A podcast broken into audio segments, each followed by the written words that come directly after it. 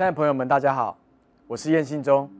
相信这短短的三十分钟将会震动、改变你的心。哥林多前书第十四章第三节这边说到：“但做先知讲道的，是对人说，要造就、安慰、劝勉人。”圣经同样讲到：“主的灵在哪里，那里就有自由。”所以今天让我们来聊聊自由和梦想。其实，如果你上过一些先知性的课程，你会知道，神跟我们说话的方式有许多种。比如说，他会借由圣经里面的经文，或者是故事来对我们说话；或者他可能也会差派天使来对我们说话。如果你读新约的话，你会发现加百列他是一个报好信息的天使，他常常来到人的面前，对人诉说好的信息。第三个可能是意象，或者是异梦。在晚上你做梦的时候，你梦到东西，你知道那不是乱梦的，那可能是有意义的。或者你在白天，你会突然间进到一个敞开的意象的里面，神可以借由意象跟异梦来对人说话。甚至有些方式是神能够对人借由数字来说话。有些人可能在祷告过程里面，他无论去到哪里，他总会看到同样的数字，而那个数字是有意义的。而也有一些，他是借由我们的感官来说话。比如说，我们的嗅觉，我们可以闻到；或者是我们的耳朵可以直接的听见；或者我们是眼睛是可以直接看见的；或者我们有一种感觉是可以感受到的。举例来讲，在几年前，我的女儿才六岁的时候，她受过了聆听神的训练。有一天晚上，我就请她为我祷告。其实说当时候呢，已经有一段时间我在服侍当中非常的有压力。她就说，她看到我好像蝴蝶一样。自由自在的飞在树林的里面，感觉到我非常的享受。我说你到底怎么看到？你怎么听到？或者你怎么感觉到的？他说我看到的是数字。我想说数字跟蝴蝶自由自在怎么能够连在一起呢？结果他说，爸爸，我看见的数字是十，而十是这样子的。然后他开始在飞翔，我就说哇，你知道吗？小孩子。他真的超容易在超自然的领域里面领受，因为他们是自由的。什么叫做自由？自由不是随着自己的情欲而任意而行，自由乃是回到起初我们被造的样子，直接从神而领受话语。其实对孩子们来说是非常容易的，因为他们才刚出场没有多久，离被创造的时间还很近，所以他们是单纯的，是没有被思虑。嫉妒、愤怒或者是仇恨所捆绑住，但是随着年纪越来越长，我们好像离开起初的设计有一点远，我们就不太能够拿起神给我们的特权，也就是按照神的心意发挥出我们里面完全的潜能。而且最重要的是，我们也开始落入到世界的价值观当中，也就是开始吃分别善恶树上的果子，而自以为我们能够分别善恶。甚至我们开始会对神抱持着很多的想法，甚至开始不能相信他是完全良善的。这就是为什么雅各要这么语重心长的，他来提醒我们，在雅各书第一章第十六节到第十七节这个地方说到：“我亲爱的弟兄们，不要看错了，各样美善的恩赐和各样全备的赏赐，都是从上头来的，从众光之父那里降下来的。”在他并没有改变，也没有转动的影儿。你要知道，写雅各书的雅各，不是耶稣的门徒雅各，而是耶稣的亲弟弟雅各。我想，他的亲弟弟应该比所有的门徒们都更认识耶稣，因为他们是一起长大的。他看见耶稣是如何的被驱使，去成就他一辈子都无法理解的大事。他看见耶稣里面一切的良善，但他从小可能就不能理解一件事情：为什么是同一个妈妈出生出来的，竟然可以差这么多？一直到耶稣上了十字架，他看见了耶稣所做的一切，他终于开始明白，原来他的哥哥不只是他所想象的那个超级了不起又圣洁的模范的哥哥，他的哥哥竟然就是神的独生爱子，而哥哥所显明的一切。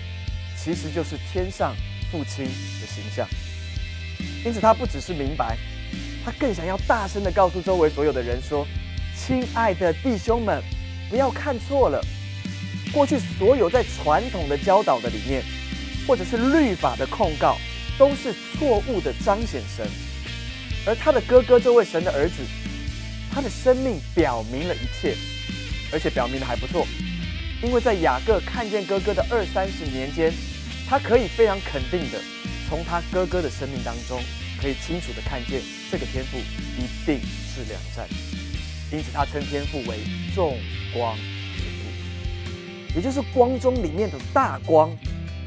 可见他不只是挂保证，他还举大拇指说赞，在天赋里面是完全没有黑暗的，甚至是不会改变的。这就是雅各的亲身经历。接着雅各继续说，在雅各书第一章。第十八节，他按自己的旨意，用真道生了我们，叫我们在他所造的万物中，好像出熟的果子。他是按着他自己的旨意，用真道生了我们，就是在这样的真道的里面，他把我们重生了出来。到底是什么样的真道，什么样的真理？就是你的天赋是一个完全良善的神，就是在这样的真理的里面。我们才被重生出来。圣经上面说，施洗约翰的洗是水洗，是悔改的洗，也就是承认我们是一个罪人，需要救主来拯救我们。但只是这样是绝对不够的，因为很多人一直只是在挣扎，在犯罪得赦免的循环当中，就好像一个婴孩，他在包尿布，但是隔没多少时间。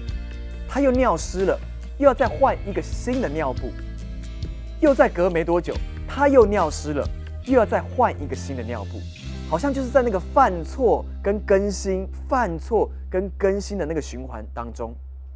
但是今天的我们，需要的是拥有胜过罪的能力跟盼望。因此，使徒行传说，不要再只是受水洗了，我们还要受圣灵的洗，因为圣灵是真理的灵。是能够让我们认出天父是良善的灵，圣灵同时也是叫耶稣从死里复活的灵。当我们受了圣灵的洗，我们才能够真正的认出我们的父亲是完全良善的。我们也因为拥有了生命的气息，使我们能够复兴我们里面的热情。所以这就是为什么我要在一开始的时候，我要特别强调天赋的良善。因为唯有当我们知道神是良善的时候，我们才可能勇敢去做梦。让我举个例子，你可以听听看，哪一些是严厉的父亲，哪一些是放任的父亲，哪一些是良善的父亲。你知道，当我们看到一些孩子的时候，我们会发现，当这个孩子是非常胆小的，任何人跟他说话的时候，他是躲藏起来的，我们大概就可以知道，他的父亲是一个非常严厉的父亲。又或者，我们看见一个孩子，不管怎么样，你怎么管教他，他就可以天翻地覆的把所有的事情都搞烂，而且还不听你的话，说他就是不要，你就知道他的父亲大概是一个放任的父亲。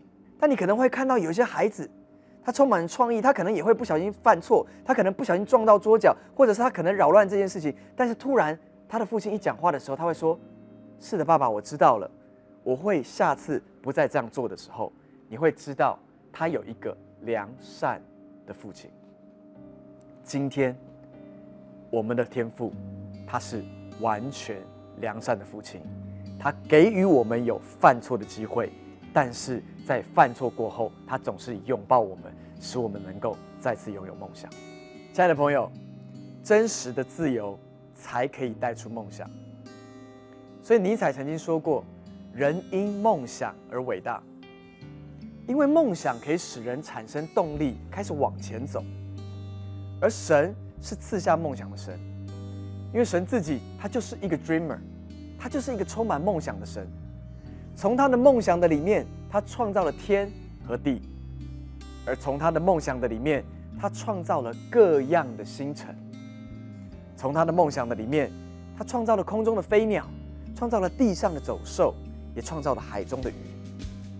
从他的梦想的里面，他创造出你和我，而我们的小梦想其实仍然是在延续父神的大梦想当中的一部分。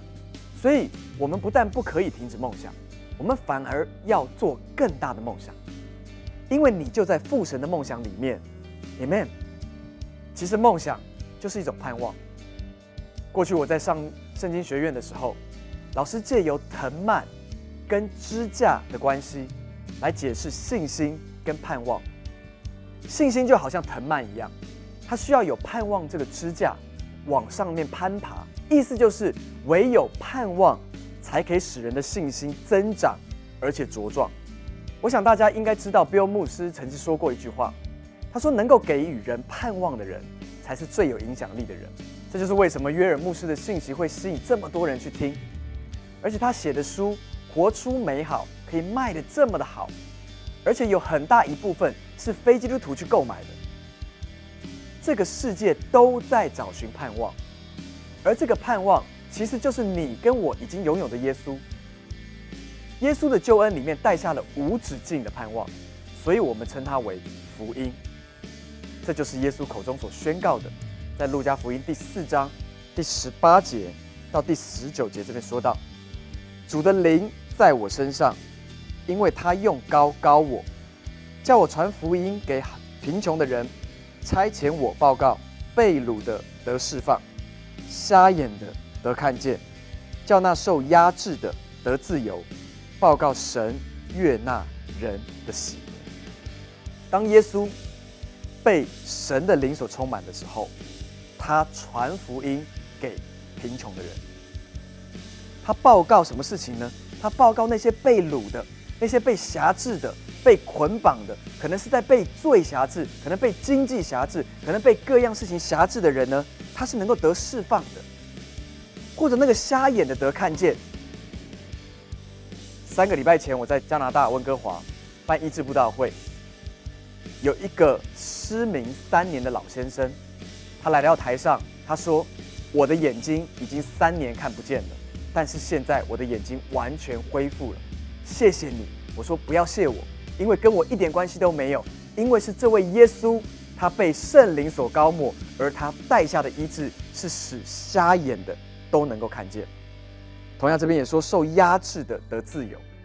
很多的时候，你在你的工作岗位里面，你可能是受压制的，可能你在家庭里面你是被压制的。”很多时候，你可能里面喘不过气来，不一定是外在的东西，可能是你里面的冲击压制着你。但是这边说，耶稣来是要使压制的也能够得自由。最重要，他是要来报告神悦纳人的喜年。什么是禧年呢？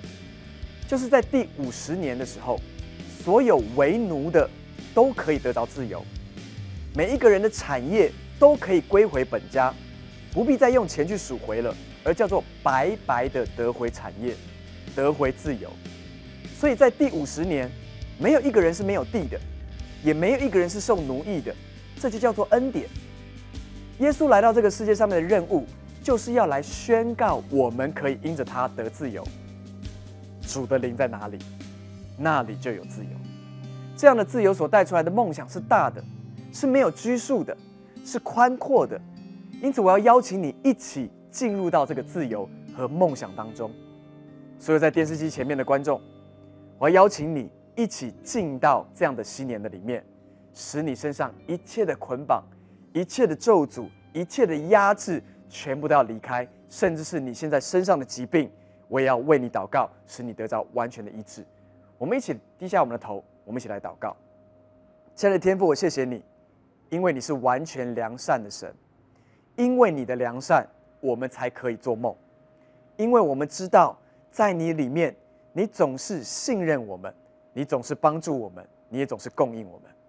因此，今天我们来到你的面前，可能只是一个小小的梦想，但是在神你的手中，可以成为伟大的一个命定。主，因此我来到你的面前，我再次的祷告，让每一个观众朋友，他曾经所拥有的梦想，再一次的复活起来。不再看见那个是一个不遥不可及的梦想，而是让那个梦想可以真真实实的活出来。今天同样的，我要为若是在压制里面的，在捆绑里面的弟兄姐妹，我要为你们来祷告，使你们脱去一切生命的枷锁，无论是在你财务上面的捆绑，今天我奉耶稣基督的名断开那个捆绑，使你进到自由的里面；无论是在你的婚姻的里面的紧张，我也奉耶稣之名断开那个关系里面所造成的迫害，而使你能够重新的与你的妻子、与你的丈夫有一个对谈的空间。特别是你身上有疾病的，就如同我刚刚所分享的，我在温哥华所看见的 S 型脊椎直接成为直的，我所看见的眼睛直接看见。我看见的是五十肩，他没有办法举起来，他手已经举起来了。我所看见的是他的腰椎是没有办法弯腰的，但是现在他完全得到医治。因此，今天我要为你身上的疾病来祷告。你现在可以把你的手按在你疾病的部位。现在，天父，我奉耶稣之名为着所有电视机前面的观众或在网络上面所看的观众，他身体上面的疾病，主，我今天要交在你的手中。你说你是耶和华拉法，你是最大的医生，因此今天我奉耶稣基督的名宣告，一切的疾病要离开他们的身体，使他们得着完全的自由。我特别感受到，刚刚主特别跟我说，若是你在夜晚的里面，你会做噩梦，甚至你有自杀念头的，今天我奉耶稣之名斥责一切自杀的灵，要从你的生命里面离开。从今天晚上开始，你要睡得平稳，你要享受神。所说的应许，他说他所亲爱的必安然入眠。主，谢谢你，我要把这些这群观众都交在你的手中，是你的孩子，求你自己来恩高，自己来保护。若是在电视机前面的朋友，你还没有相信这位主，今天我一样奉耶稣之名祝福你，认识这位真官，完全良善的父，让他的爱充满你。恩高你，保护你，直到无处可逃。主，谢谢你，你还这样祷告，是奉靠耶稣基督的名求。我要祝福你们，开始享受自由，而这个自由生出那个梦想，让你的梦想不再是人所认为可以达到的，而是那又大又难的事，是不可能靠你的手所做的事，但是在神。凡事都能，祝福你们。下一周同一时间，让我们继续收看《关键三十》，祝福你们。